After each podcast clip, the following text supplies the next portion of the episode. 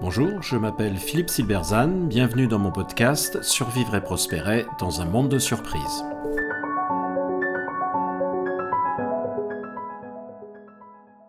Face à l'incertitude du monde, l'illusion de la recherche d'une certitude intérieure. En incertitude, il faut un ancrage. Cet ancrage peut-il être celui d'une certitude intérieure? Cela semble la logique même, mais c'est pourtant une illusion. Aussi étrange que cela puisse paraître, la solution à l'incertitude n'est pas de rechercher la certitude, elle consiste plutôt à tirer parti de cette dernière. J'évoquais dans un article précédent les essais de Montaigne pour montrer qu'ils étaient un formidable guide en incertitude. De façon intéressante, ils sont bourrés de contradictions. Ce n'est pas surprenant. L'ouvrage n'est pas un traité de mathématiques, mais une sorte de narration personnelle des tribulations de l'auteur, sans vraiment de structure.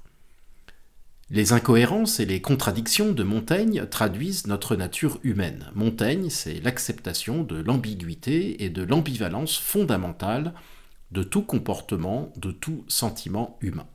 Nous sommes traversés de contradictions. Nous avançons malgré elles, ou peut-être grâce à elles.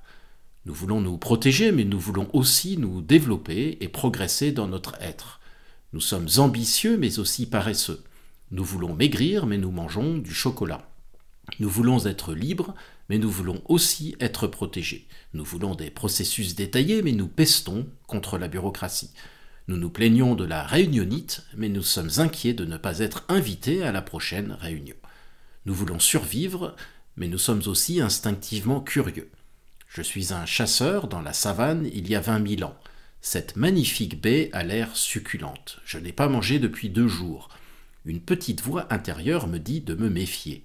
Une autre lui répond Pourquoi ne pas essayer? Persévérer dans notre être, c'est cela, protéger qui nous sommes, mais changer quand même. Peut-être l'un est-il la condition de l'autre. Je peux mourir si je mange la baie, empoisonnement, ou si je ne la mange pas, faim. De même, je peux éviter de mourir dans l'un ou l'autre cas. Malbranche, grand théologien et moraliste du XVIIe siècle, ne s'est pas privé de souligner les multiples contradictions dans les essais de Montaigne.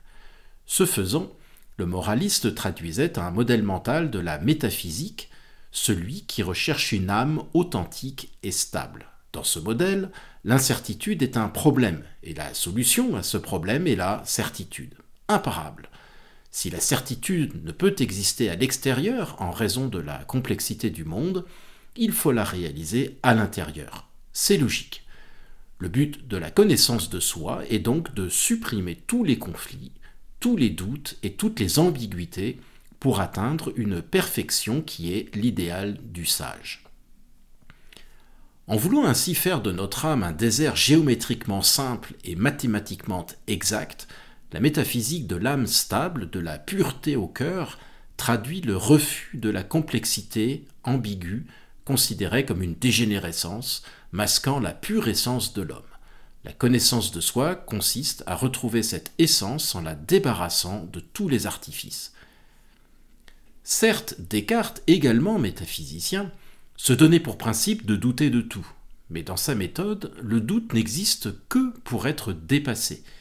Il n'est qu'un moyen pour reconstruire le monde sur une base solide, à partir de certitudes ayant survécu à son filtre.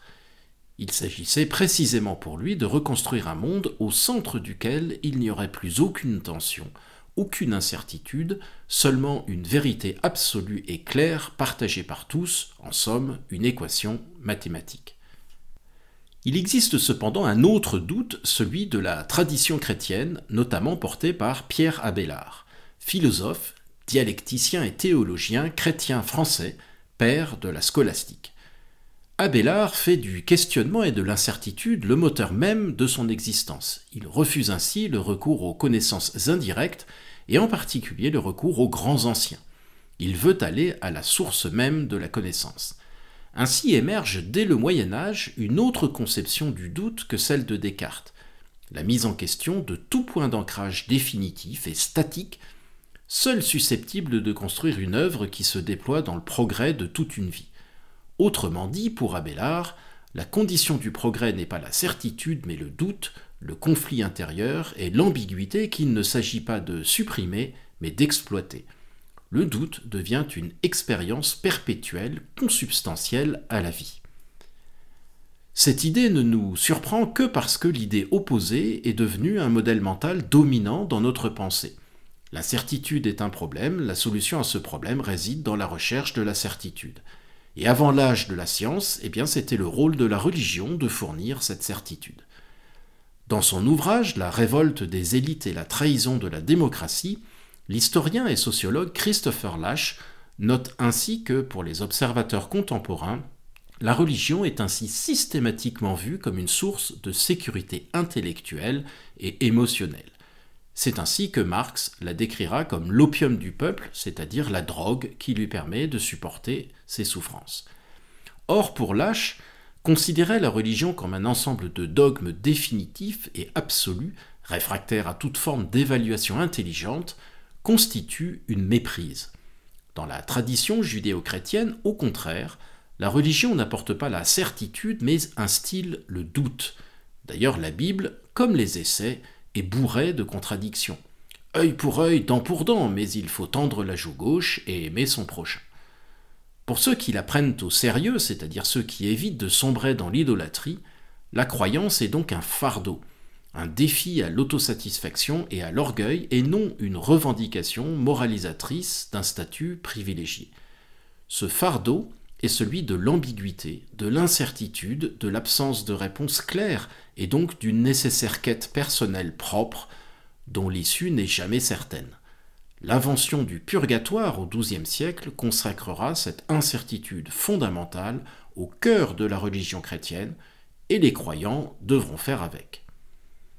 Le cœur de l'énergie créative de l'être humain n'est pas une paix céleste, un astre mort, mais un paquet de tensions et de contradictions, un joyeux bordel intérieur en quelque sorte.